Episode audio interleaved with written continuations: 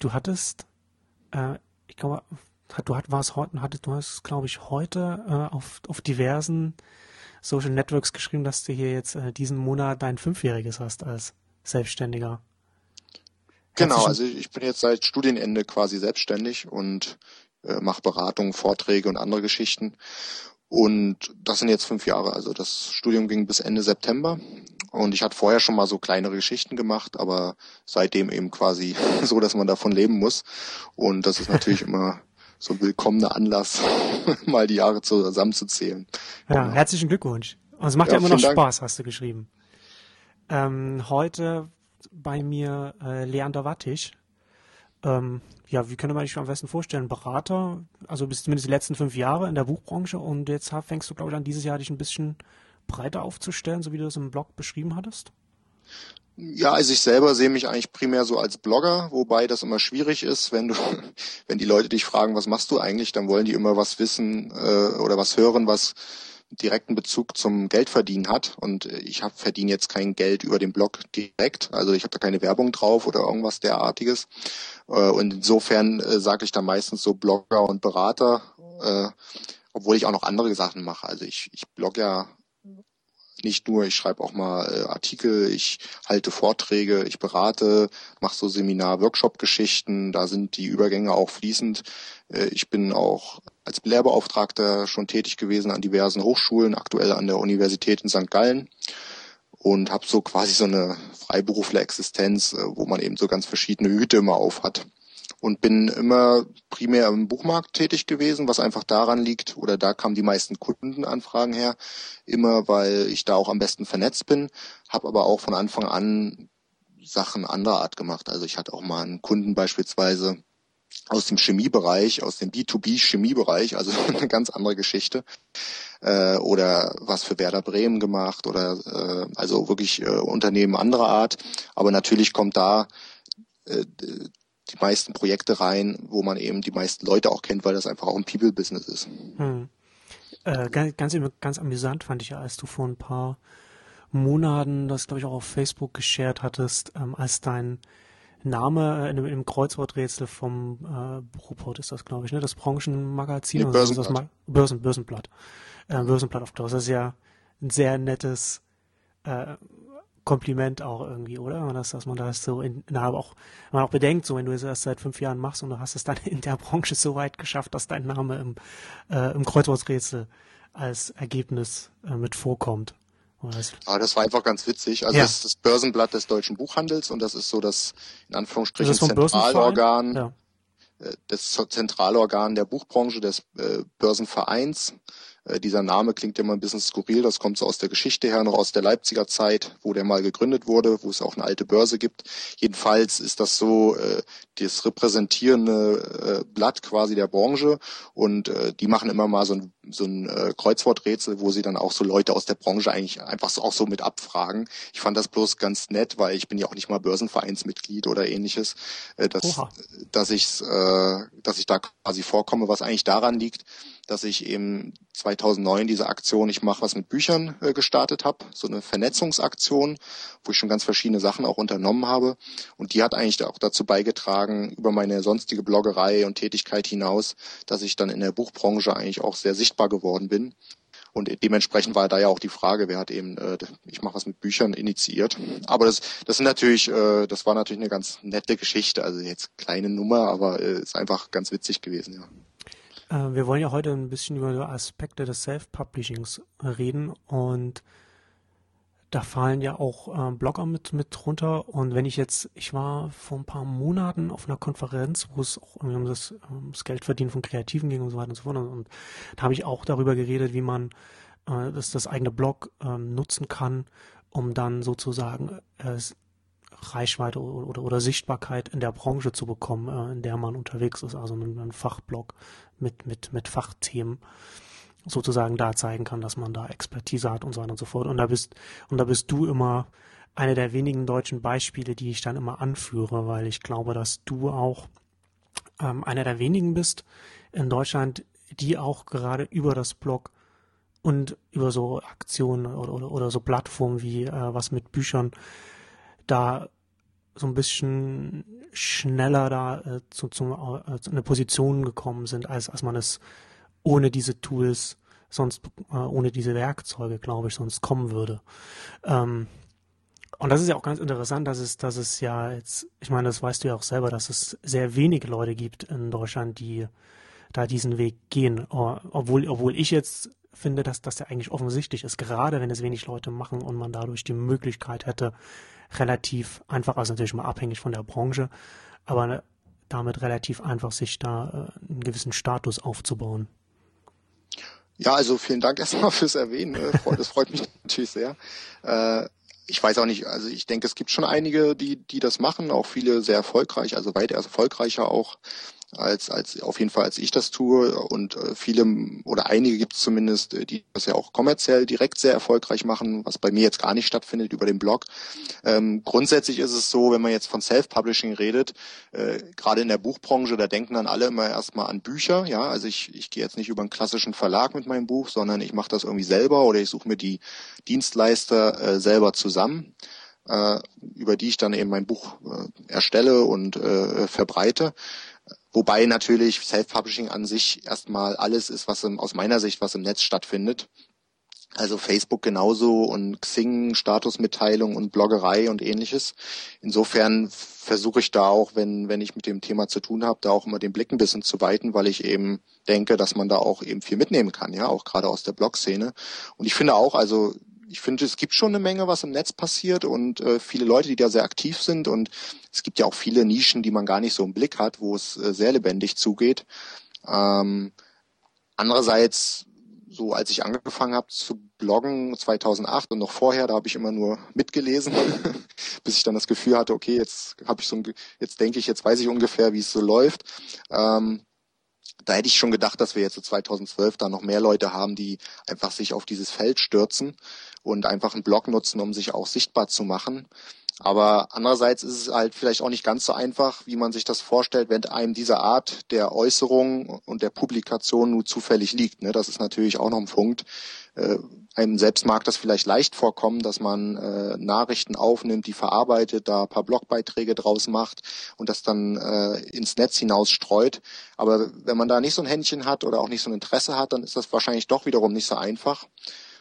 Und grundsätzlich ist es ja in Deutschland immer so, dass man äh, allgemein dann immer gerne auf Best-Practice-Beispiele wartet, auf die Erfolgsbeispiele, äh, die es dann vormachen, wie es geht, bevor man dann selber losläuft.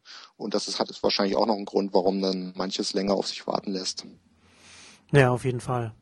Ähm, das, das, also das, das sehe ich ganz ähnlich. Also es ist natürlich auch nicht so irgendwie einfach, ein, also ein Blog aufmachen ist einfach, aber dann halt auch einen Blog zu befüllen und, und regelmäßig zu betreiben, genau. ist eine ganz andere Sache. Das wissen wir beide ja als langjährige äh, Blogger äh, sehr genau. Und natürlich ist es nicht jedermanns Sache, aber das sage ich dann, sage ich auch immer dazu, dass es natürlich nichts dass es nicht zwingend etwas ist, was was einfaches oder was einem dann zufällt, aber dass es auf jeden Fall, also ich sehe es nach wie vor als einen Weg, der einem sehr schnell Türen öffnen kann, die ansonsten äh, auf anderem Wege noch entweder für immer verschlossen bleiben oder wo man dann sich über vielleicht sogar über Jahre oder vielleicht sogar Jahrzehnte dann äh, erst hochbuckeln muss, um dann in dieses in, in gewisse Netzwerke reinzukommen oder bei gewissen Leuten dann auf dem Radar zu erscheinen. Ja, es ist, also es ist halt der leicht, also es ist an sich immer noch äh, relativ gesehen ein sehr leichter Weg. Ne? Genau. Natürlich die Herausforderung ist gerade die Ausdauer. Also ich kann mich auch erinnern, ich habe 2008 dann so losgelegt mit dem Bloggen und das hat dann auch gleich relativ gut funktioniert, so in, in meinem kleineren Maßstab. Und ich habe dann auch wirklich die ersten anderthalb Jahre hatte ich mal, meine längste Pause waren drei, vier Tage, ja, bis dann der nächste Beitrag kam. Und jetzt so in den letzten ein, zwei Jahren habe ich das auch nicht immer so durchhalten können was einfach zeigt, diese Ausdauer ist schwierig, ne? Gerade wenn man dann auch beruflich beansprucht ist oder es auch da gut läuft oder wenn man auch noch, was ich dann eben gerne mache, so alle möglichen Aktionen nebenher laufen hat. Ich habe noch andere Blogplattformen, die ich dann bespiele neben meiner eigentlichen leanderwattig.de. Äh, das ist dann nochmal so eine Herausforderung. Und aber ich denke dennoch, äh, es ist alle, auch bei mir alles, was ich so beruflich jetzt an Errungenschaften habe, äh, das meiste kam halt über die Bloggerei. Ja. Deswegen finde ich auch immer für mich, dass ich so Blogger bin oder bezeichne mich auch gerne so, auch wenn ich dann mit dem Geldverdienen eher über Bande spiele. Ne? Aber hm.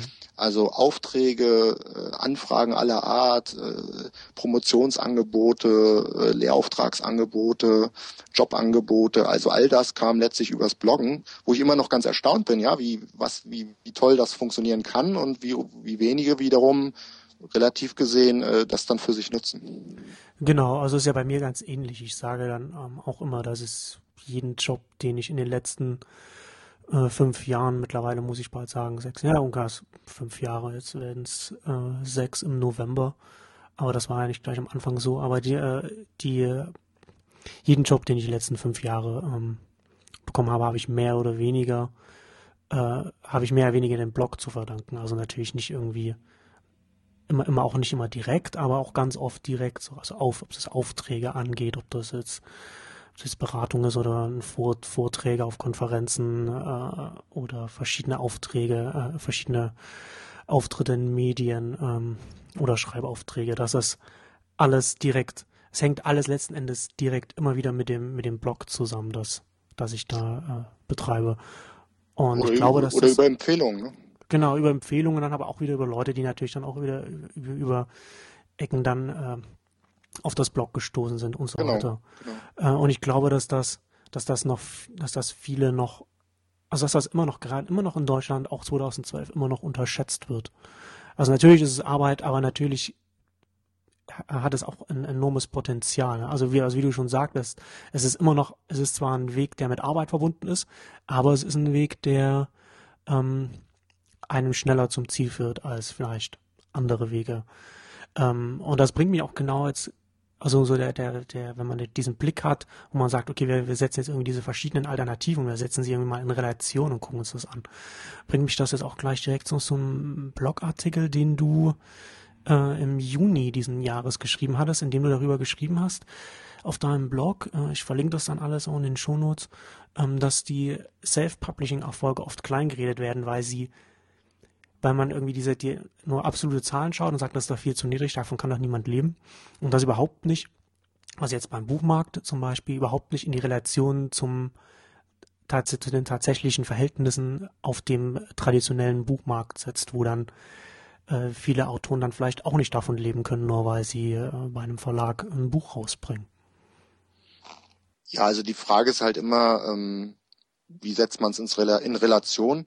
Und äh, das, was jetzt neu kommt mit dem Self-Publishing, so eine Neuerung, die wird natürlich erstmal kritisch beäugt.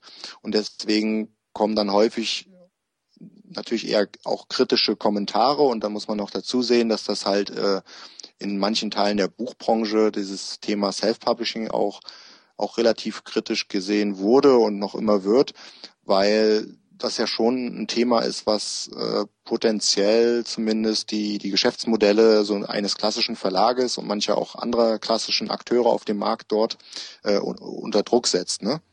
Genau, und, deswegen, und es spricht ja auch genau dann auch so die, die, die emotionale Antwort an, da kann ja dann nur Mist dabei rauskommen. Also ist dann keine Qualitätssicherung da und sowas. Da hat man, genau. dann, da hat man die ganz klassischen äh, Vorurteile dann schon das, mit eingebaut. Ja, also da kommen dann, also man muss dann immer ein bisschen trennen. Also da kommen dann viele Schwachsinnsaussagen, was aber auch daran liegt, dass mancher dann einfach sich äußert, der äh, von diesem Thema keine Ahnung hat oder oder das noch nicht so richtig verstanden hat. Das sind dann ja so schlichte, also für Leute, die jetzt mit dem Web sich schon länger beschäftigen, schlichte Erkenntnisse, so nach dem Motto, äh, früher haben wir halt erst gefiltert, bevor wir etwas veröffentlicht haben. Äh, und äh, jetzt, jetzt veröffentlichen wir halt alles und müssen halt danach irgendwie filtern, wo ja auch die ganzen Social-Media-Geschichten mit hineinspielen. Ähm, das sind so viele Grundsätzlichkeiten, die dann vielleicht noch nicht überall angekommen sind. Äh, dann gibt es aber natürlich auch Leuten, Leute, denen passt die ganze Richtung nicht, ja, oder die werden selber irgendwie äh, in Frage gestellt äh, durch diese Entwicklungen. Äh, also da spielen auch viel Emotionen, Emotionen rein, gerade auf dem Buchmarkt, weil man muss auch immer sich vergegenwärtigen, dass dieses klassische Buch und die, das klassische Verfahren der Publikation auch ein hohes Renommee genießt. Ne? Das ist halt auch so, das wird ja auch immer ein bisschen so beweihräuchert. Äh, also da, da, da spielt ganz viel mit hinein, aber ja. äh, und, und, und der Punkt ist halt, das Bestehende, das war ja schon immer so, das haben wir so kennengelernt und das fühlt sich für die Leute immer ganz natürlich an und das wird dann nicht in jedem Fall so kritisch beäugt. Und das, was neu kommt, das äh, wird dann eher äh, kritischer unter die Lupe genommen. Und dann kommen dann halt manchmal so Aussagen äh, zustande, äh, da, da gibt es dann irgendeine Erhebung, ne? eine Studie wird gemacht, wie viel verdienen denn Autoren so, die jetzt äh, selbstständig äh, publizieren, so im Schnitt. Und wenn dann irgendwie äh, die Zahlen da nicht so toll aussehen, dann wird das gleich irgendwie so als Beleg präsentiert oder es wird so suggeriert, dass, na sieht mal, seht mal hier, dass die ganze Richtung stimmt doch nicht so richtig.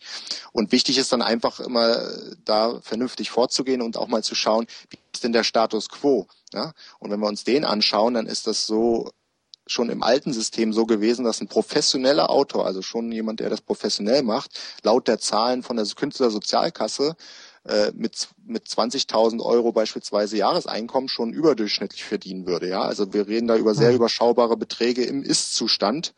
Und insofern würde ich immer dazu tendieren zu sagen, Mensch, Leute, dieses Self-Publishing kann doch eine Chance sein, ja. Noch dazu kommt ja, dass, man, dass es mir auch sehr schwer fallen würde, überhaupt gedanklich diese ganze Richtung so negativ zu bewerten oder, äh, oder abzulehnen, weil ja Self-Publishing letztlich nur heißt, die Leute äh, äußern sich, ja, unab also als, als unabhängige Menschen, was ja eigentlich eine freie Meinungsäußerung ist.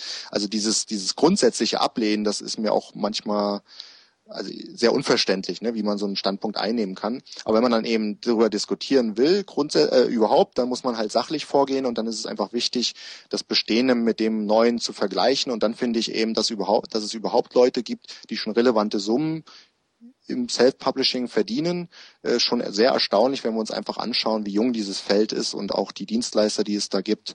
Dann finde ich das eigentlich eine tolle Sache, ja, weil es eine zusätzliche Chance ist. Genau, das ist, ist auch ein guter Punkt, den du ansprichst. Das ist ja noch ein relativ junges Feld und ähm, dafür finde ich, gibt es ja schon relativ äh, viele Erfolgsbeispiele. Also jetzt immer, ist natürlich immer, sind jetzt natürlich noch immer noch so punktuelle Beispiele, aber es gibt da doch schon einiges. Ähm, ich finde es ganz interessant, dass eigentlich müsste man ja sagen, wenn wir, wenn wir jetzt, wenn ich jetzt Unternehmensvertreter bin, also von zum Beispiel bei einer großen Verlagsgruppe, dann würde ich doch jetzt, dann würde ich davon ausgehen, dass ich jetzt da eine nüchterne Marktanalyse mache und mir auch zum Beispiel anschaue, okay, wo sind denn jetzt vielleicht auch für uns als Verlag in der, in der, als klassischer Verlag mit klassischen Strukturen und Arbeitsweisen, wo sind denn da jetzt die, ähm, die offenen Flanken, die jetzt äh, mit dem Self-Publishing dann zum Beispiel uns gefährlich werden können. Und da muss man natürlich dann, und da ist natürlich dann auch wichtig, dann den Status quo dann nicht zu, zu romantisiert dann zu betrachten, also beziehungsweise ähm, den klassischen Markt. Und zusätzlich auch, das fällt mir, das fällt mir ja auch ganz oft in der Debatte auf, ähm, dass es, dass es dann immer, dass es auch ganz oft heißt, ja, aber das funktioniert doch jetzt nicht alles komplett so, dass es, äh, da gibt es nicht wir, wir reden hier von, von diesen Umsätzen, wir reden von, von so und so viel Büchern, Entschuldigung, oder wir reden jetzt von äh, so und so viel Autoren und das funktioniert doch alles noch gar nicht, die Strukturen sind nicht da und so weiter und so fort.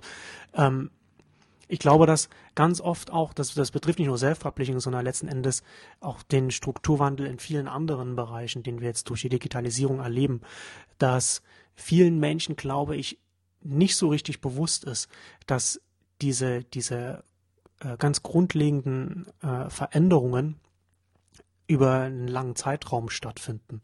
Ja, also wir sind ja jetzt immer noch, wir haben jetzt 2012, wir haben jetzt seit 12, 13 Jahren äh, äh, ein Internet, das das auch im Mainstream äh, genutzt wird, dass das auch immer mehr genutzt wird. Und ähm, der US-Blogger äh, Doc Sears hat irgendwann vor, ich glaube, vier, fünf Jahren oder so mal gesagt, dass, dass wir nicht vergessen dürfen, dass wir immer noch ganz am Anfang dieser, dieser Veränderung stehen und dass alles, alle Dienste im Internet immer noch Prototypen sind. Und ich glaube, dass das auch ganz wichtig ist, um die, wenn man, wenn man eine Marktanalyse macht und wenn man sich zum Beispiel Entwicklungen wie Self-Publishing anschaut. Denn es ist ja dann, es ist natürlich so, dass man jetzt vielleicht, wenn man sagt, okay, ich gehe als Autor jetzt den, den Pfad des Self-Publishings, dann muss ich vielleicht ganz viel noch selbst machen. Ja, und dann, dann die Argumentation, ja, aber vielleicht will nicht jeder äh, den, den Do-it-yourself-Pfad gehen. Mag vielleicht jetzt noch äh, auf viele Bereiche zustimmen, aber ich glaube, also ich weiß nicht, du kannst dann vielleicht dann auch noch was dazu sagen, aber ich glaube dann zum Beispiel, dass je, je weiter jetzt der, die, die Marktveränderung fortschreitet, desto mehr werden wir das Aufkommen von äh, neuartigen Dienstleistern sehen, die dann zum Beispiel äh, gewisse Dienstleistungen für die, äh, die Wertschöpfungshöhe und so und, und den Teil anbieten, den ich dann als Autor wahrnehmen kann, so wie ich halt jetzt auch sage, okay, ich gehe jetzt zum Verlag und da habe ich aber dann halt, da habe ich dann, wenn ich jetzt zum Buchverlag gehe, da habe ich dann eine, äh, ein Gesamtangebot und wo ich das halt nicht so auftrennen kann. Und ich glaube, dass gerade auch das Self-Publishing jetzt nicht heißt, dass jetzt künftig zum Beispiel alle Buchautoren dann irgendwie alles komplett selbst machen, von der Buchhaltung bis zum Marketing, sondern dass es eher bedeutet, dass die verschied dass die Arbeitsteilung ähm, sehr viel modularer wird. Also dass ich mir das eine von da nehme und dann nehme nehm ich mir noch jemanden von, von der anderen Seite und setze mir das so zusammen, wie ich es brauche. Und was ich selber machen will, das mache ich selber. Und was ich nicht selber machen will, das gebe ich dann vielleicht ab. Aber natürlich ist es jetzt erst einmal so, dass da noch nicht alle Dienstleister da sind, die wir dann vielleicht in, weiß ich nicht, 40, 50 Jahren oder so dann vielleicht haben werden. Ja, also natürlich, also was du sagst, völlig richtig. Wir sind da in der Entwicklung noch ganz am Anfang. Ähm, also wenn wir überlegen, der Buchdruck kam dann irgendwann 1450 rum, dann sind wir jetzt äh, da vielleicht auch noch nicht viel weiter als eben 15. Jahrhundert. Äh, aber ich glaube, man muss ein bisschen unterscheiden. Also zum einen, äh, wer trifft da welche Aussagen? Da hat man natürlich viele, die sich jetzt so in die allgemeine Debatte einbringen, äh, die dann auch vielleicht, vielleicht manche Felder nicht so richtig überblicken oder äh, gerade was jetzt den Buchmarkt betrifft, äh, hat man auch das Problem, dass sich zum einen so aus der Blog-Netz-Szene viele äußern, die kennen dann aber den Buchmarkt wiederum nicht richtig. Oder aus dem Buchmarkt, die, die sich da auskennen, sind auch nicht alle so online aktiv. Ne? Deswegen äh, zum Teil gibt's da auch so schiefe Bilder. Also was ich halt erlebe, ist, dass die Entscheider auch in den Unternehmen da sehr rational mit umgehen in vielen Fällen. Ja, also es gibt natürlich auch manchen Belletristikverlag, äh, äh, wo man einfach äh, neuen Entwicklungen auch skeptisch gegenübersteht. Aber es gibt sehr, sehr viele Medienhäuser auch im Buchmarkt, auf dem Buchmarkt, die da sehr nüchtern umgehen mit diesen Entwicklungen. Und das siehst du allein schon daran, dass jetzt ähm, Konzerne wie Holzbrink beispielsweise äh, diese Trends längst aufgegriffen haben. Also Holzbrink betreibt halt ein Portfolio äh, äh, äh, Ansatz und da gibt es halt ähm, klassische Buchverlage wie Kiepenheuer Witsch oder S. Fischer oder andere und dann gibt es aber auch äh, Dienstleister wie ePubli, die äh, ein Print-on-Demand anbieten und verschiedene andere Dienstleistungen für eben Self-Publishing-Autoren oder andere, die mal so ein Buch herausbringen wollen. Also das erleben wir auf jeden Fall, das ist schon längst da. Ne? Und dann haben wir auch äh, eine andere Art des Self-Publishing quasi im B2B-Bereich, äh, was sehr stark genutzt wird. Also es gibt ein paar etablierte etablierte Verlage, die das schon lange machen, aber auch äh, Verlage wie Random House, die das jetzt neu aufgreifen in Deutschland, dass die quasi Verlagsdienstleistungen für Unternehmen anbieten, was ja auch eine Art Self-Publishing ist. Ne? Das Self-Publishing macht dann bloß das Unternehmen.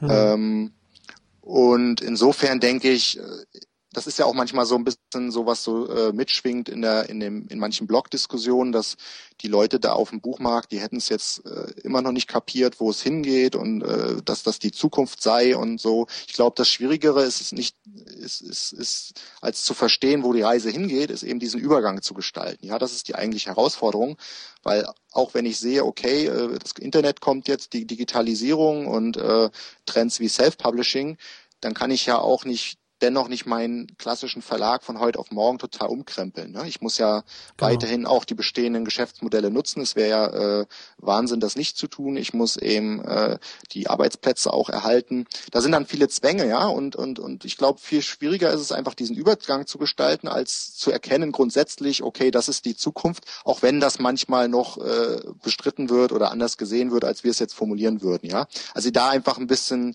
äh, differenzieren. Dennoch denke, sehe ich es auch so, bei, bei vielem, was passiert auf dem Buchmarkt, würde ich mir auch wünschen, dass das schneller geht. Und vor allem bei manchen Aussagen auch des Börsenvereins beispielsweise, da kannst du dir dann eben nur an den Kopf greifen. Und das und da entsteht dann auch manches schiefe Bild, ja, dass die Leute das Gefühl haben, die sind alle total boniert im Buch auf dem Buchmarkt, weil man dann eben sich mal eine Rede des Vorstehers anhört, des Börsenvereins, die, die aber auch nicht repräsentativ ist für die Leute, die da auch noch arbeiten. Also da passiert auch vieles wie Innovationsprojekte, das eine heißt Prototype. Also ich will das, können wir noch drüber reden. Ich wollte ich jetzt bloß mal so ein ja. bisschen einfangen, dass man das halt differenziert sehen muss, wo halt auch viele ähm, komische Aussagen herkommen, ist so aus dem Autorenbereich. Auch da muss man wieder unterscheiden. Hat man jetzt beispielsweise ein Autor, der etabliert ist, ein Verlagsautor ist, ne? der früher quasi, äh, wo es so ein bisschen so die, die, die, die Lage war, der Verlag macht das schon, ja, und jetzt kommt die Situation, ich muss mich auch stärker selber kümmern, dann passt ihm das vielleicht nicht und er äußert sich dann eher negativ. Ne? Genauso hast du aber auch. Manifest. Ja, zum Beispiel. Ne? Und, und, und so, da kommen ja auch die Diskussionen über Themen her wie das Urheberrecht, wo es ja gar nicht ums Urheberrecht geht, sondern einfach darum, dass die Autoren Angst haben, kein Geld mehr zu verdienen. Ne? Ähm, und dann hast du aber auch wieder junge Autoren, die da ganz äh, gespannt sind und offen sind und äh, sich diese Dinge erschließen. Ähm, also es ist sehr vielgestaltig, ne? das will ich noch bloß genau. äh, betonen. Und was du natürlich auch hast, ist, dass es jetzt einfach zu dem klassischen Verlag äh, Alternativen gibt. Ne? Es gab schon immer kleinere andere Alternativen, aber im Prinzip war es ja früher so, wenn ich überhaupt einen Verlag bekommen habe, dann war ich schon total happy und habe quasi alles unterschrieben. Ne? Und jetzt ist es einfach so, da es immer mehr auch immer bessere Alternativen gibt, äh, Wege, die ich gehen kann, ähm, wird jetzt einfach dieses Dienstleistungsbündel, was ein Verlag bietet, ein klassischer Buchverlag, ähm, erstmal ein Stück weit in Frage gestellt, ne? Weil ein Autor hat einfach, der hat ein paar mehr Optionen unter Umständen, gerade wenn er ein bisschen erfolgreicher ist.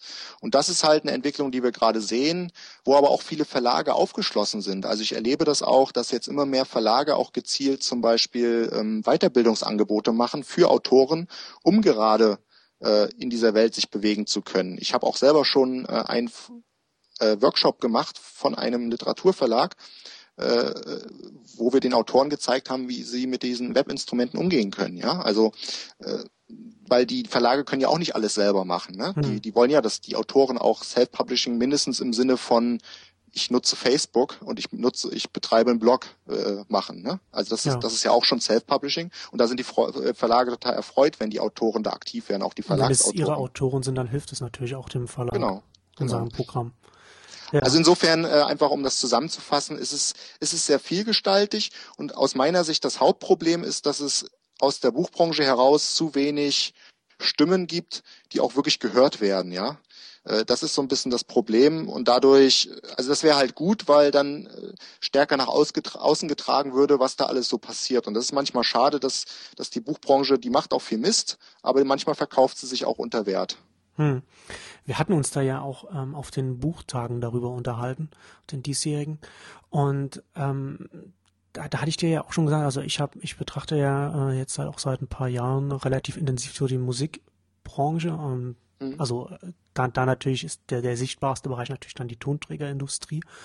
Und äh, da ist natürlich irgendwie der Umgang mit dem Wandel relativ schwerfällig. Das weiß ja jeder, der sich ein bisschen den ab und zu mal äh, im Internet ist. Ähm, und wir hatten ja dann, wir hatten ja dann auch äh, uns darüber unterhalten, über die wie, wie, die, wie unterschiedlich die Branchen da rangehen. Und ich finde ja, dass gerade die Buchbranche, äh, die deutsche Buchbranche zumindest, den Einblick, den ich jetzt so bekommen habe, und der ist natürlich auch immer nur punktuell, aber da bin ich sehr fasziniert davon. Das hatte ich dir ja damals auch schon gesagt, dass mhm. da teilweise da schon Sachen passieren in der Buchbranche, von der man in der Musikbranche immer noch nur träumen kann. Also wenn wir jetzt zum Beispiel von der Frankfurter Buchmesse jetzt äh, zum Beispiel reden, die jetzt, jetzt in ein paar Tagen losgeht, die dann zum Beispiel schon relativ weit vorn ist und dann so ein bisschen schon äh, geguckt hat, okay, was, was ist denn jetzt, was passiert denn, was machen wir denn hier eigentlich? Was findet denn überhaupt außerhalb des Containers Buch statt? Also dann auch zum Beispiel jetzt auch Richtung Storytelling geht und darüber redet. Also genau. sozusagen die Abstraktion, die Abstrahierung der, der, des, des Produkts, die ja durch die Digitalisierung stattfindet, ähm, schon mit drin hat. Was ja bei der Musikbranche zum Beispiel, da, da gibt es keine, äh, zumindest nicht in Deutschland, keine äh, äh, Fach Konferenz oder, oder, oder Messe, auf der etwas Vergleiches stattfindet. Also die Popcom war ja, die jetzt ja jetzt auch dieses Jahr überhaupt nicht stattfindet, das war ja auch letztes Jahr auch ein Trauerspiel, war ja auch die vor, vorigen Jahre, wenn sie stattfand, auch eher ein Trauerspiel, was das zur Schaustellen der eigenen, des eigenen konservativen äh, Weltbildes angeht.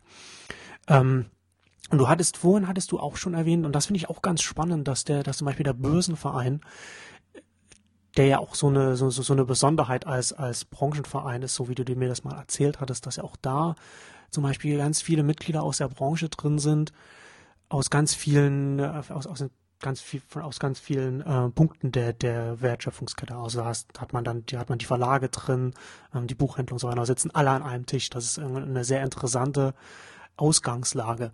Ähm, ich weiß nicht, ob, ob das der Grund ist oder wo der Grund liegt, aber du hattest das, du hattest das vorhin erwähnt.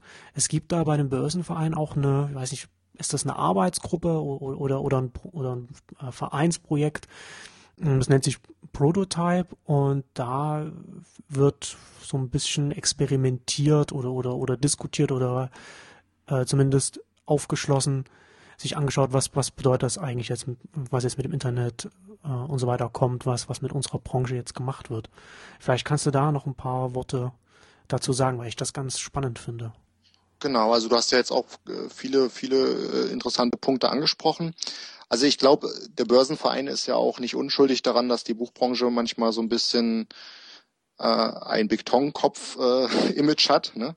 Mhm. was ja auch in gewissem Sinne nachvollziehbar ist, weil der Börsenverein erzeugt ja gerne so ein bisschen so diese Kult, so eine Kulturaura und ne und und und und und und, und, und also so, so eine besondere Atmosphäre. Wir, wir stehen jetzt für die Kultur, für die Inhalte, für große Kunst und solche Geschichten. Aber letztlich ist es ja ein knallharter auch Interessensverband, ja. Interessensvertretungen, die machen Lobbyarbeit. Also insofern müssen die natürlich auch zuspitzen und Positionen formulieren, äh, ja. äh, um dann eben zu wirken im Interesse der Mitglieder. Ne? Das ist ja ganz klar. Aber interessant ist eben, dass im im Börsenverein quasi oder in dem Umfeld auch ganz viel anderes passiert, was denke ich auch relativ unbekannt ist außerhalb äh, der Buchbranche ist, dass zum Beispiel die Frankfurter Buchmesse eine Börsenvereinstochter ist. Also, ne, und die Buch Frankfurter Buchmesse ist ja auch äh, sehr aufgeschlossen. Das sieht man ja jetzt auch an dem Programm. Nächste Woche geht's los am Mittwoch. Da gibt es auch Konferenzen wie Story Drive, wo, sie wirklich, wo äh, wirklich sich zusammengesetzt wird mit anderen Inhaltebranchen, wo geschaut wird, wie kann man dieses Geschichten erzählen, irgendwie, äh, äh, wie hat, welche Schnittstellen gibt es da, ne?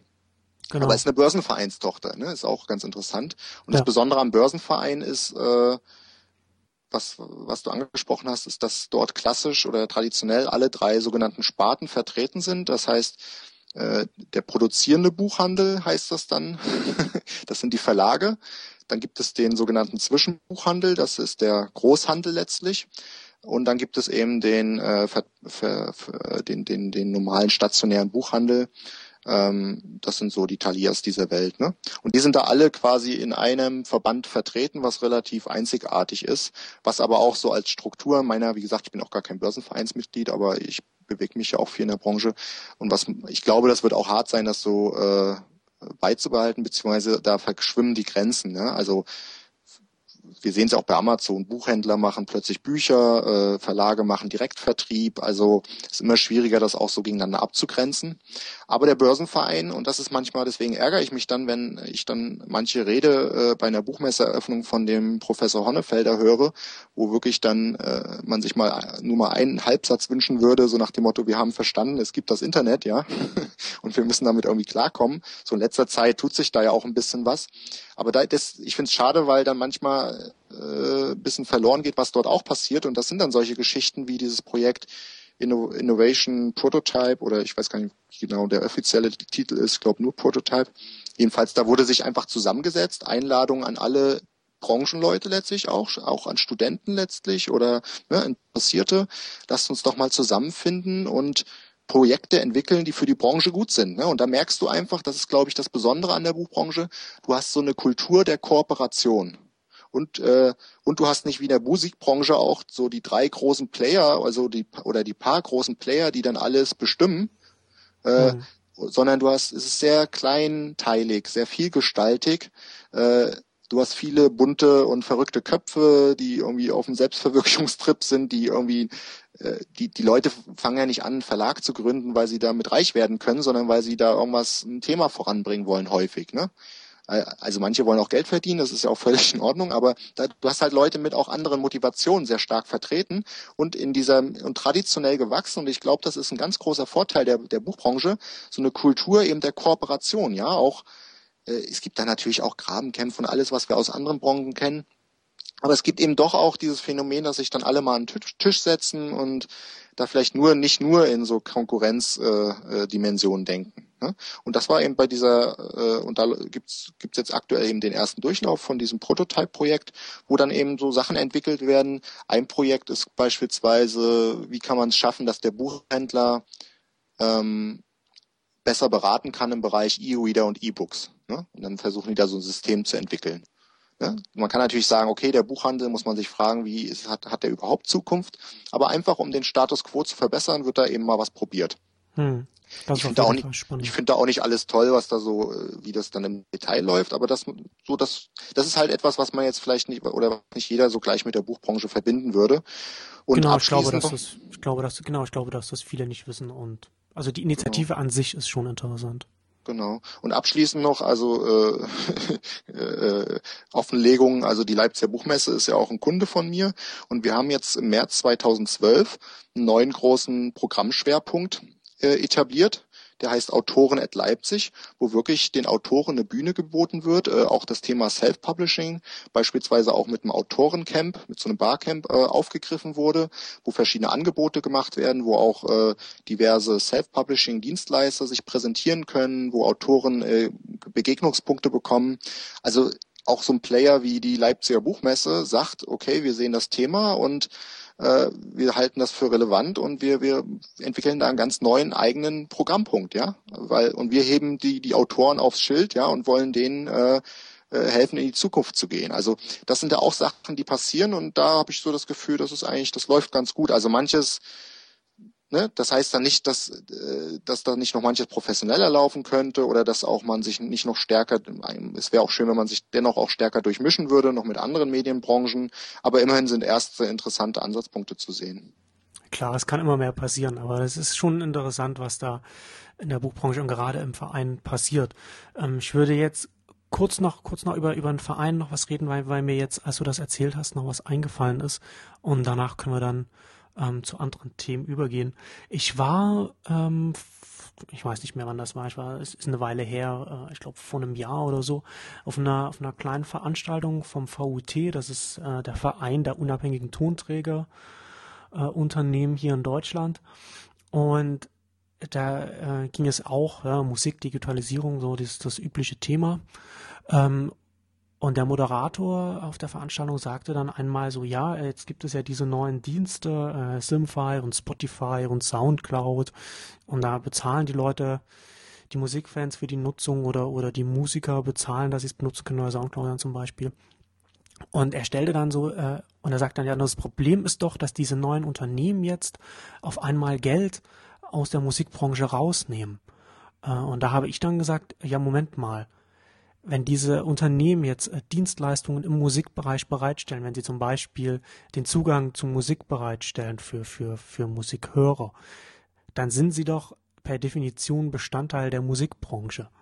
Ja, ähm, und daran musste ich wieder denken, als ich vor, äh, vor kurzem mich mit jemandem unterhalten hatte und der meinte, äh, dass es innerhalb des VUTs gibt es jetzt immer noch Diskussionen darüber, wen man jetzt zum Beispiel dann in diesen Vereinen mit mit auf, also wen, wen, wen man mit aufnimmt, wenn, wenn da ein Unternehmen dann zum Beispiel kommt, das kein klassisches Tonträgerunternehmen ist, dann vielleicht nur Dienstleister im Bereich ist oder vielleicht eine Internetplattform, also ein Start-up.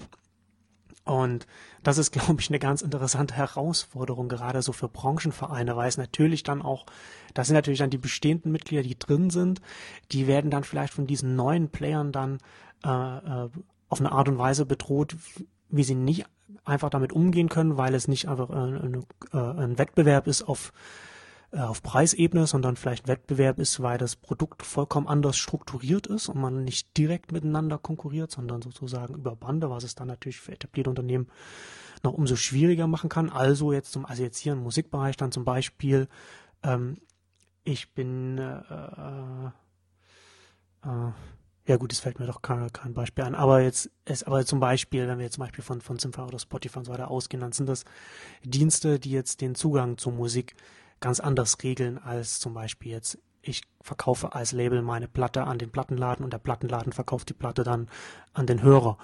Und da dachte ich dann, da habe ich, da musste ich auch daran denken, als du vorhin nochmal über den Börsenverein äh, geredet hast und darüber, dass dann auch diese ganzen Unternehmen aus allen Bereichen der Branche drin sind. Und da jetzt auch zum Beispiel meine Frage noch, wie ist das da jetzt zum Beispiel?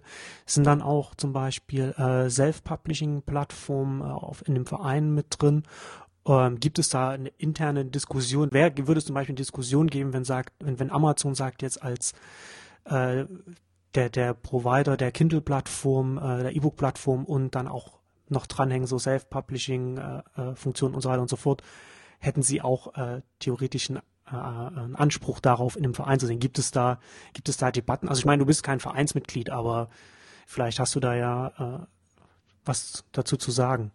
Ja, also wie ich, wie gesagt, ich bin jetzt, äh, ich habe da jetzt auch nicht so Einblick in alle Diskussionen, aber was äh, also dieses, dieser Punkt, wie bei den Tonträgerleuten, äh, äh, dass, dass die da manche nicht reinlassen wollen, das ist eigentlich jetzt beim Börsenverein nicht so. Äh, da sind auch alle möglichen Startups Mitglied, äh, auch wie PaperC, die auch so ein Flatrate-Modell unter anderem machen. Äh, äh, also auch für neuen Inhaltezugang zumindest stehen, meine ich, äh, sind da auch Mitglied. Ich könnte auch Mitglied werden als Dienstleister, so als Berater kann ich da auch Mitglied werden. Das heißt dann, glaube ich, korrespondierendes Mitglied oder so.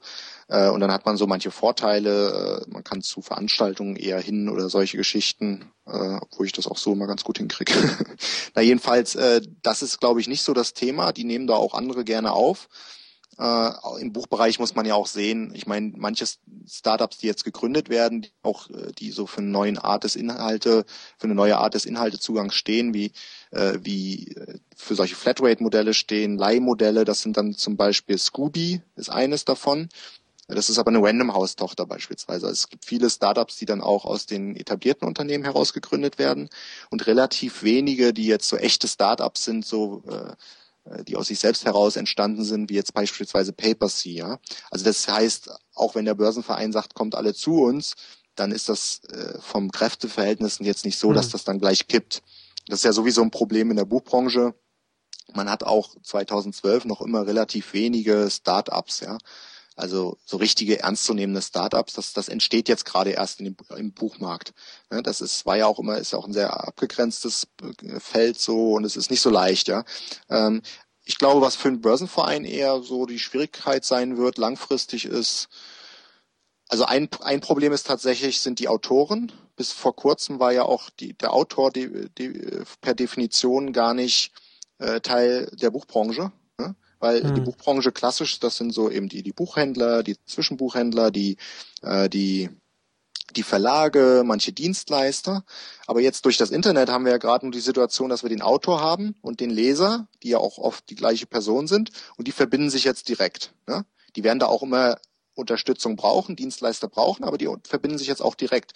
Das heißt, auch was so ein Autor via Self-Publishing an Umsatz generiert, gehört ja eigentlich zum Umsatz des Buchmarktes. Ne? Ist aber völlig ausgeklammert, wenn du dich eben auf dieses Mittelstück nur konzentrierst, wie das der Börsenverein auch klassisch getan hat. Und deswegen hat er jetzt auch angefangen, eben die Autoren stärker in den Fokus beispielsweise zu nehmen. Also ich glaube, du hast so Faktoren dieser Art, äh, die dann zu der Frage führen, ob so diese klassische Struktur da überhaupt noch sinnvoll ist. Anderer Punkt ist, wie sieht es aus mit diesen Sparten, ne, mit den Interessen dort? Äh, wie, über, wie überhaupt äh, verändern sich die Interessensbilder äh, in den Vereinen, in den unterschiedlichen Gruppen? Ja, ist es, ist es hm. überhaupt sinnvoll, langfristig einen Verband zu haben, der jetzt alle repräsentiert? Oder auch langfristig gesehen, gibt es überhaupt noch den einen Buchmarkt? Ja, was hat so ein riesen Fachverlagskonzern mit so einem kleinen Belletristikverlag zu tun? Der dann sp später, äh, der sich künftig vielleicht mehr hin zu so einer Gamesbude dann entwickelt, ne? Oder sowas, ne? Oder so ein Entertainment-Verlag, so der so Fantasy macht, der dann eben anfängt, Computerspiele auch zu machen. Ja, also da verschwimmen genau die Grenzen. Was ist dann, ne, was ist, es gibt eben nicht diese eine Zukunft des Verlages, äh, des, des Buchmarktes, äh, wo alle ein gleiches Interesse haben. Ne? Dass diese, diese, diese Klammer, die man früher noch ganz gut drum rumlegen konnte, die wird, glaube ich, immer schwerer äh, zu definieren künftig. Und das sind, glaube ich, so die Themen, oder würde ich mir vorstellen, sind die Themen, äh, die, die, die man so als Ver Verband dann auch langfristig hat. Aber wie gesagt, ich bin jetzt auch kein Börsenvereinsexperte. Äh, aber natürlich muss der Börsenverein, letztes Wort, muss der Börsenverein natürlich umgehen mit den Triebkräften, mit den Veränderungen, die wir alle auf dem Markt beobachten. Und das ist natürlich äh, nicht so einfach. Ich glaube auch, dass, dass ähm, bei dem auf dem Buchmarkt da die Zerfaserung wahrscheinlich noch größer sein wird ähm, als jetzt zum Beispiel im Musikbereich, wo du auch weiterhin irgendwie die, den, den Song haben wirst, wo natürlich auch das, die Position des Songs sich verändert, aber das trotzdem als Einheit noch bestehen bleibt, während du im Buchmarkt Ja, dass das die, die Aufgaben, die, die ein Buch übernimmt, also zum Beispiel die Aufgaben, die ein, äh, ein, Sachbuch übernimmt, die lässt, die lässt, die lassen sich zum Beispiel auch von, von Blogs übernehmen, also von, von der Webseite, die regelmäßig mit, mit, mit einem bestimmten äh, äh, Themenfeld mal wieder geupdatet wird äh, und so weiter und so fort, wo dann die Art und Weise des Produktes quasi nicht mehr wiedererkannt wird. Ja. Genau, dazu hatte ich auch mal, auch mal was geschrieben, es gibt, das ist, meine ich eben mit diesem Punkt, es gibt nicht die eine Zukunft des Buchmarktes. Ja. Und, und, und ne, bei, bei dem Musikbereich hat man vielleicht, auch das wird sich wahnsinnig aufdifferenzieren, ist ja auch schon im Gange, aber da hast du halt immer noch irgendwie so einen Musikclip, aber auch den kannst du natürlich in, in Spiel reinmachen, in, in Buch reinmachen, was auch immer.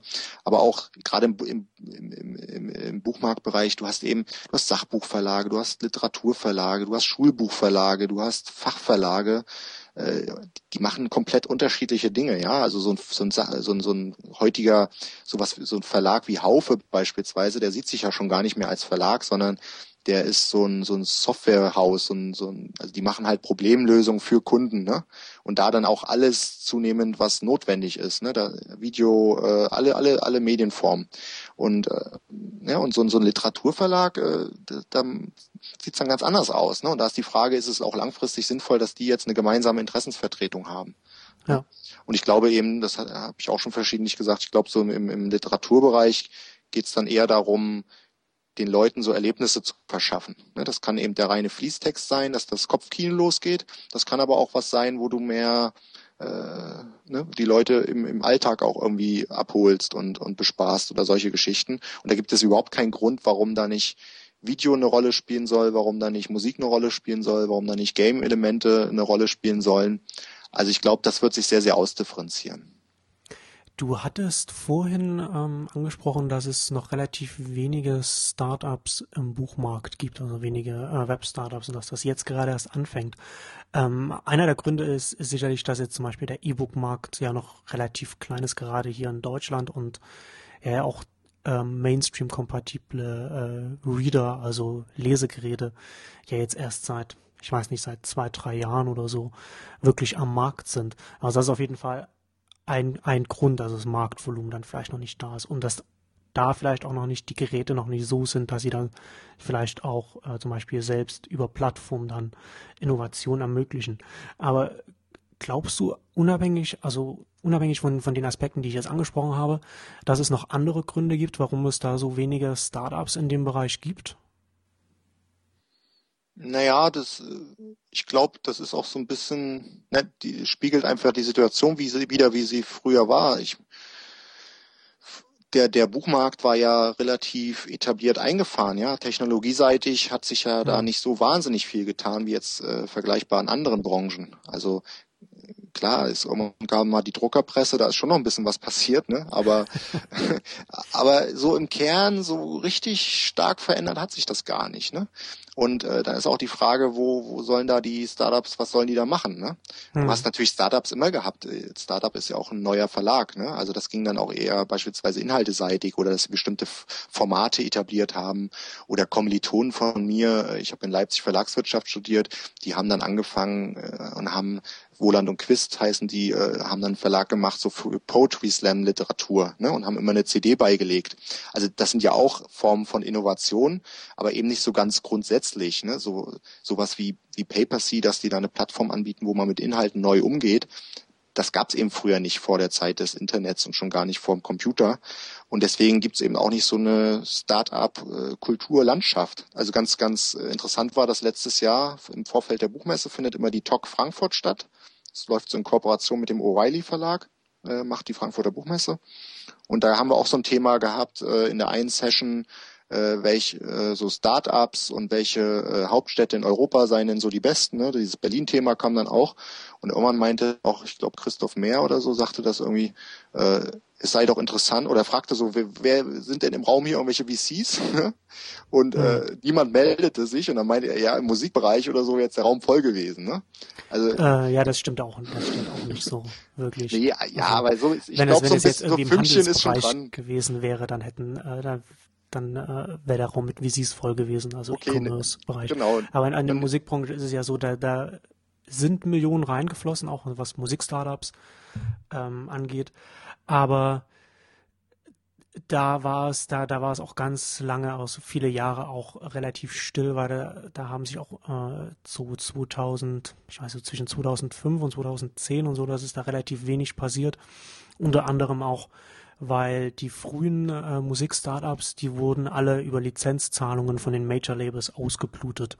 Und da gibt es bis 2011 oder so gibt es noch Aussagen von, äh, äh, von Investoren, die sagen, dass, auch, dass man auf keinen Fall in Musik-Startups investieren sollte, die für ihr Geschäft darauf angewiesen sind, ähm, dass sie Lizenzen von Major Labels haben, weil diese natürlich, weil man natürlich dann an einem Tisch sitzt, bei dem auf der anderen Seite nur Monopolisten sitzen, die natürlich dann auch äh, so die, die Bedingungen diktieren können. Um, ähm, und da wurde einfach auch bewusst, ich glaube, da ist auch vor ein paar Monaten ist eine, ist eine Studie rausgekommen, in der äh, auch viele Investoren und viele Insider der, der Branche auch befragt wurden. Und da äh, ist auch teilweise richtig offen gesagt worden, dass die Major Labels da auch tatsächlich so rangegangen sind mit der, mit der, mit der Absicht, diese Startups äh, so langsam ausbluten zu lassen. Und das ist natürlich auch bei den, bei den äh, Risikokapitalgebern irgendwann angekommen, dass das alle diese Musik-Startups so nach und nach äh, aufgegeben haben. Also einige, die dann äh, 2005 mit der Web 2.0 Welle damals auch mit hochgekommen sind. Ähm, und hat es ganz lange Zeit, hat es da auch nicht so viele gegeben. Ja, ja, einfach aus der was ich bloß sagen wollte, ist, es, es gibt halt in anderen Bereichen sicherlich mehr und auch ja, was zumindest also im Musikbereich auf jeden Fall mehr Aktivität gegeben. Genau, und was im Musikbereich eben zumindest so ist, dass die ein, zwei Jahre mindestens mehr Vorlauf haben und was im, im, im, im, auf dem Buchmarkt oder im Verlagsbereich hast du eben in der Vergangenheit mehr so Prozessoptimierung, solche Geschichten gehabt. Ja, mhm. da, da fand äh, einiges statt oder dass die sich überhaupt mal neu aufgestellt haben, so im Content Management und solche Geschichten und noch nicht so sehr, dass jetzt äh, komplett neue Startups den Markt aufgerollt haben. Ich, wie du auch gesagt hast, ich glaube, da, äh, da, da, da waren die Rahmenbedingungen auch in der Vergangenheit noch nicht so ideal dafür. Und das kommt jetzt sicherlich äh, langsam erst und äh, sich und, und, und womöglich ist dann eben auch ein Vorteil der Buchbranche, dass du eben nicht so wenige Player hast äh, wie die Major Labels im Musikbereich, äh, die jetzt auf allen Inhalten sitzen. Du hast natürlich auch große Tanker wie jetzt Random House, aber dennoch ist das äh, relativ stark fragmentiert ne? so was jetzt die Rechte betrifft. Äh, und insofern muss man mal gucken, ne? Weil das natürlich immer für so ein Startup auch das Problem, wenn es irgendwie um Inhalte geht, musst du halt irgendwie an die Inhalte ran, ne? Und genau. wo kriegst du die her? So, dann kannst du eben als Major-Label sagen, okay, passt uns nicht, was ich jetzt aus deren Sicht auch irgendwie nachvollziehbar fände. Äh, da, da, da machen wir mal einen Stopper davor. Oder aber auch wenn das natürlich sehr viele äh, auf sehr viele Akteure verteilt ist, ist das ja auch eine Herausforderung. Muss ja mit den allen Verträge machen und solche Geschichten. Und das ist ja auch das Interessante, wenn du zum Beispiel im Buchmarkt guckst und dir jetzt Scooby anguckst, die für so ein Leihmodell stehen, äh, dann ist das eine Tochter von Holzbrink und Random House, ne? weil die dann eben sagen, oder weil die haben dann überhaupt die Möglichkeit, mal genug Inhalte auch zu bereitzustellen, was natürlich für so ein Startup dann wieder sch schwieriger ist, weil die dann äh, sich die von überall herholen müssen. Genau. Also da muss man mal gucken, wie sich das entwickelt. Aber ich glaube, wenn überhaupt, geht das jetzt erst los. Und wichtig ist dann aber auch, und deswegen finde ich so ein Projekt wie Prototype vom Börsenverein auch gut und andere, dass du auch so den sogenannten Mindset hast, ne, dass du so ein bisschen so eine Gründerkultur auch etablierst in der Branche, aber auch dann Leute von außen hereinholst und da so eine Durchmischung einfach auch äh, stattfindet. Deswegen, dass all das, was jetzt äh, in der Branche zu beobachten ist, wo, wo eben auch über die Ränder hinausgeschaut wird oder jetzt wie bei Storydrive auf der auf der Buchmesse, wo auch mal äh, Schnittpunkte genutzt werden zu anderen Medienbranchen. All sowas finde ich persönlich immer sehr gut. Ja, auf jeden Fall. Auf jeden Fall spannend. Ähm, so zum Ausklang würde ich jetzt mal sagen, reden wir jetzt mal noch mal kurz ein bisschen darüber, was, was Amazon macht. Ich finde das ja ganz interessant, wie, also Amazon kommt ja, hat ja angefangen in den 90ern als ein Online-Buchladen, äh, als Buchverkäufer im Netz und, und hat sich ja dann in, verkauft ja mittlerweile alles, was man auch nur verkaufen kann online. Und ist aber jetzt auch nochmal, gerade mit dem Kindle und äh, über die Plattform dann auch mit verschiedenen Sachen, mit so, so Self-Publishing-Features, äh, mit, mit, äh, auch mit, mit Formaten wie, wie äh, Kindle Singles, relativ aggressiv, was, was, was die Zukunft ähm, des, des Lesens langer Texte, sage ich jetzt mal, über das Internet oder über, über das Web angeht und was auch diesen Markt angeht. Und ich finde das ganz spannend, dass dieser dieser E-Commerce-Konzern, der ja jetzt auch schon ein paar Jahre auf dem Buckel hat, dass der so aggressiv da äh, oder oder beziehungsweise oder so innovativ da äh, in dieses Feld reingeht. Ähm, und da würde ich gerne jetzt von, von dir als, als Buchbranchenexperte da, äh, hätte ich gerne mal noch ein paar, paar Gedanken dazu, wie du das, wie du das einschätzt. Ja, Amazon ist natürlich immer so äh, der große Player, der auch so beängstigend äh, wirken kann. Äh, und der knebelt ja auch wirklich, also mit dem mit, mit dem ist es dann schon nicht so leicht umzugehen im Alltag auch. Also man hört dann auch mal so manche Geschichten, wie dann auch so äh, so die Geschäftsbeziehungen ablaufen. Also aber von Verlagsseite oder oder bei von ja auch von Verlagen zum ja. Beispiel. Genau. Ähm, aber letztlich, ich meine, aus deren Sicht ist es völlig logisch und und der Chef Bezos, der der geht da ja ganz bewundernswert konsequent vor. Ne? Und selbst ich habe mir jetzt dieses äh, dieses Präsentationsvideo angeguckt von der, wo sie hier den Paperwhite auch vorgestellt haben und so, diese neuen Geräte. Der ist ja jetzt so quasi der neue Steve Jobs, habe ich das Gefühl. Also auch hm. so von der Anmutung, wie er dann präsentiert und so. Und ähm, und es zeigte einfach, dass Amazon äh, da auch äh, einfach Potenzial sieht. Und ich meine, sie sind ja immer noch Inhalteverkäufer. Ne? Bisher haben sie es dann halt äh, in physischer Form dann primär ausgeliefert. Und jetzt liefern sie quasi die, äh, die, die Buchläden in die Hände der Leute sagen ja auch, sie verkaufen die Geräte, die ganzen äh, Kindle-Versionen so so billig, weil sie an den Geräten nichts verdienen wollen, sondern weil sie mit den Inhalten genau. Geld verdienen wollen. Ne? Genau. Das ist ja so deren Devise, so nach dem Motto auch, dann haben wir auch gemeinsame Interessen mit dem Kunden und versuchen dem da nicht irgendwas aufzuquatschen. Und äh, dann ist es ja auch sehr sinnvoll, dass die äh, diesen ganzen Markt mitentwickeln. Das machen sie ja so so gesehen. Ne? Und ich finde eben äh, es bewundernswert, wie konsequent sie das dann letztlich machen. Ne? muss man mal gucken, wie es weitergeht. Aber äh, ich finde es auch äh, sehr gut, dass sie auch so ein, also das auch mit den Serials, äh, mit diesen äh, neu, neuen alten Formaten quasi, finde ich eben auch sehr gut und sehr nachvollziehbar, weil vieles von dem sich jetzt eben auch wieder lohnt. Ich meine, das sind ja auch keine neuen Sachen und er, er hat jetzt zum Beispiel, also Jeff Bezos bemüht dann natürlich Leute aus dem amerikanischen Raum, aber das gibt's, gab's in Deutschland natürlich genauso früher auch. Ne? Also ich bin auch in der Fontane-Gesellschaft unter anderem im Vorstand und äh, und der Fontane beispielsweise, der hat auch immer seine Bücher so in, in Zeitschriften veröffentlicht vorab und dann noch ein bisschen Geld bekommen, so auch als Fortsetzungsgeschichten. Ne? Und all das wird jetzt technisch oder vieles von dem wird jetzt technisch eben wieder möglich. Und wichtig ist einfach mal zu gucken, wie das funktionieren kann. Ja, also die Frage wird langfristig sicherlich sein und, und das jetzt noch das dazu bemerkt, dass jetzt auch Amazon Interesse hat, dann auch Inhalte auf die eigene Plattform zu ziehen, ne, möglichst auch exklusiv, ist ja auch ganz klar, ne, weil wenn das, das technische, der logische nächste Schritt. Ja, das machen ja auch alle alle, alle Handelskonzerne, ne, Eigenmarken genau. und so. Das ist ja einfach ja. wichtig, um diesen um diesen Preiswettbewerb dann zu entgehen, um da einfach ein bisschen was zu bieten. Äh, langfristig, glaube ich, wird die spannende Frage sein, ob sie immer genug Wert auch schaffen, neben dem, was sie rausziehen aus dem System, weil sie ja irgendwie alles machen. Ne? Was meinst du mit ja, rausziehen? Naja, sie, sie bieten ja alles an. Ja, sie sind ja Buchhändler, sie sind Verlag, sie sind äh, äh, Infrastrukturdienstleister, sie, sie machen ja alles mögliche, sie verkaufen ja auch Inhalte letztlich, indem sie da Speicherplatz zur Verfügung stellen. Das ist ja auch so ein indirektes in Verdienen an Inhalten. Äh, also sie machen ja alles, ne? Und sie knebeln natürlich auch ein Stück weit die etablierten Player, äh, die, die Verlage. Ich meine, es, es gibt ja Gründe, warum denen auch manchmal ein bisschen bange wird. Und äh, ich glaube, die Herausforderung ist einfach, da das richtige Maß zu finden, quasi dem andere, den anderen Leuten noch genug Raum zum Atmen zu lassen, so dass das Gesamtsystem da nicht irgendwann kollabiert. Ne? Wobei ich nicht sage, dass wir da nah dran sind oder so, aber das, das, das beobachte ich unter anderem dann auch, auch ganz mit Interesse. Ja, das ist auf jeden Fall äh, spannend. Ich hatte ähm, bei der ersten Ausgabe jetzt von, von Exchanges, dem Podcast äh, von Exciting Commerce mit Jürgen Grisch zusammen, hatten wir auch über die Tablet-Strategie von Amazon gesprochen.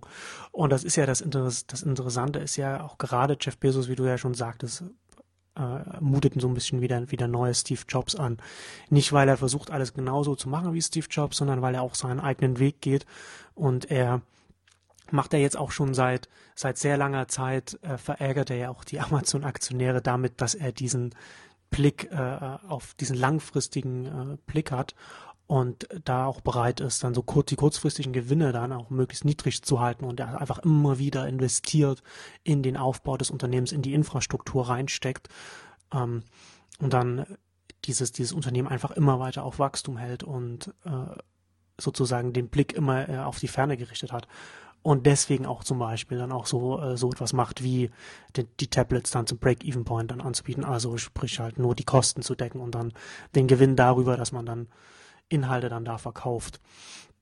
Und äh, was du schon sagst, das ist, das ist tatsächlich ganz, ganz interessant, dass, dass dann natürlich dann auch eine, eine Marktmacht dann da entsteht. Und ich hatte das ja auch auf den, ich fürchte, dass, dass das als Argument ein bisschen untergegangen ist. Ich hatte auf der ACAP-Tagung von den Buchtagen, da war, warst du ja auch, da hatten wir uns ja getroffen, hatte ich das auch angesprochen, dass es für die Verlage, also für die Buchverlage letzten Endes eher problematisch ist, äh, E-Books auf solchen Plattformen mit, mit einer Digital Rights Management zu verkaufen. Also zu sagen, du kannst es dann halt nur über diese Plattform äh, lesen, weil du sonst diese Datei dann vielleicht mit deinen 100 Freunden teilst oder mit deinen 1000 oder wie auch immer, um eben File-Sharing aufzuhalten. Und man dadurch, dadurch aber die Buchverlage sozusagen sich noch einen viel äh, in eine viel größere Falle reintappen, weil für mich als Buchkonsument, der jetzt ein Kindle hat und der jetzt E-Books kauft, mit jedem E-Book, das ich kaufe, auf, und dass das an diese Plattform gebunden ist, desto mehr binde ich mich selbst auch äh, an diese Plattform, weil ich natürlich, um weiter Zugang zu diese, zu diesen E-Books zu haben, natürlich dann auch äh, weiterhin auch immer diese Plattform nutzen will. Das ist beim Kindle ein bisschen abgeschwächt, weil es natürlich auch die Apps auf den verschiedenen Geräten dann noch gibt äh, und man das, glaube ich, auch über den Browser mittlerweile abrufen kann. Aber das ist auf jeden Fall ein Aspekt, bei dem ich glaube, dass, dass der vielen äh, Verlagen mittlerweile oder immer, nicht mittlerweile, sondern immer noch eher abgeht. Äh, leider. Also ich habe es auch, ich habe auch diese, diesen Aspekt dann, ähm, kann ich jetzt noch kurz ein bisschen Werbung machen für, für ein Buch. Äh, ich habe für den äh, Springer Fachmedienverlag habe ich an einem Buch mitgeschrieben, ein paar äh, Kapitel dafür geschrieben. Ähm, der Titel des Buches wenn ich den jetzt richtig im Kopf habe, ich schreibe das dann in die, in die Shownotes noch mit rein, ähm, äh, erfolgreich publizieren im E-Book-Zeitalter, glaube ich. Und da gehe ich auch nochmal darauf ein, dass dieses auf DRM setzen ist natürlich erstmal so, File-Sharing, um Gottes Willen, Piraterie, nachvollziehbar, aber mittelfristig und langfristig ist das natürlich, wenn man, wenn man die Plattformdynamiken betrachtet, durchaus problematisch für äh, die Buchverlage. Ja, also okay. Äh, also Oder siehst du das anders? Genau, ich, also was ich halt, was du, was du sagst, ist völlig richtig. Also, was ich Bezug auf Amazon äh, mit Interesse auch beobachten werde, ist so dieses Verhältnis Amazon äh, Kobo. Kobo ist ja ein neuer wichtiger Player, hängt ja, ist ja eine Tochter von Rakuten die ja sehr erfolgreich damit sind, äh, das nicht so zentral vielleicht zu steuern wie Amazon und zu optimieren, sondern den einzelnen Händler stark zu, mach, stark zu machen. Das ist so ein bisschen der Ans Ansatz. Kann man vielleicht noch auch, da, ja. Wie bitte? Rakuten kann man vielleicht kurz noch dazu sagen, äh, ein japanisches Unternehmen und die äh, sehr aggressiv gerade expandieren, auch in den europäischen Markt und da so, genau. so versuchen im E-Commerce Bereich, da sich so auf, auf die Amazon-Ebene hochzuschwingen. Also auf jeden Fall auch ein Unternehmen, das man im Blick behalten sollte. Genau, die machen auch Self-Publishing-Angebote, die haben auch eigene diverse, auch technisch gute Geräte, äh, E-Reader-Geräte. Aber die stehen halt so ein bisschen vielleicht für eine andere Philosophie oder für einen anderen Ansatz, der der Buchbranche eigentlich sehr nah ist. Das ist ja auch das, was der Börsenverein beispielsweise versucht, den einzelnen, wie gut und schlecht auch immer, ne, den einzelnen Händler stark zu machen, auch über technische Angebote. Und, und darüber halt einen Mehrwert zu generieren. Das wird halt ganz interessant zu beobachten sein. Das andere, was du sagst mit dem DRM, ist auch absolut richtiger Punkt. Äh, das heißt, wenn ich DRM anbiete, dann mache ich Amazon wahrscheinlich in letzter Konsequenz stärker. Das merken ja die Verlage zunehmend auch und experimentieren ja auch mit DRM-freien Varianten. Also Macmillan zum Beispiel hat das jetzt angefangen, äh, und, und, und viele denken drüber nach und sind da am Schauen und am Gucken. Ich glaube, langfristig wird es eh darauf hinauslaufen, dass das DRM frei läuft. Und was ich langfristig auch noch, äh, Amazon ist da spannend, äh, aber was ich langfristig auch äh, sehr interessant finde, ist beispielsweise, wie sich diese ganzen Tauschbörsen da weiterentwickeln. So Stichwort Mega-Upload und ähnliche Geschichten die ja darüber nach oder auch äh, diese ganzen Torrent-Seiten, die ja darüber nachdenken, wie kann man diese Distributionssysteme für Inhalte kombinieren mit einer Erlösmöglichkeit seitens der Kreativen. Ne? Äh, das finde ich halt auch sehr spannend. Und was eben wahrscheinlich, was eben ein bisschen schade ist, ist, dass viele dieser technischen Innovationen eben nicht aus dem klassischen Buchmarkt kommen, weil die da auch die Klasse, also das klassische Buchmarktunternehmen ist halt in der Regel nicht so, die, die kommen eher von der Inhalteseite und weniger so eine, von der technischen Seite. Das hatten wir ja schon das Thema auch Stich, Startup, äh, Stichwort Startups. Ähm, die haben halt andere, äh, traditionell andere Kompetenzen.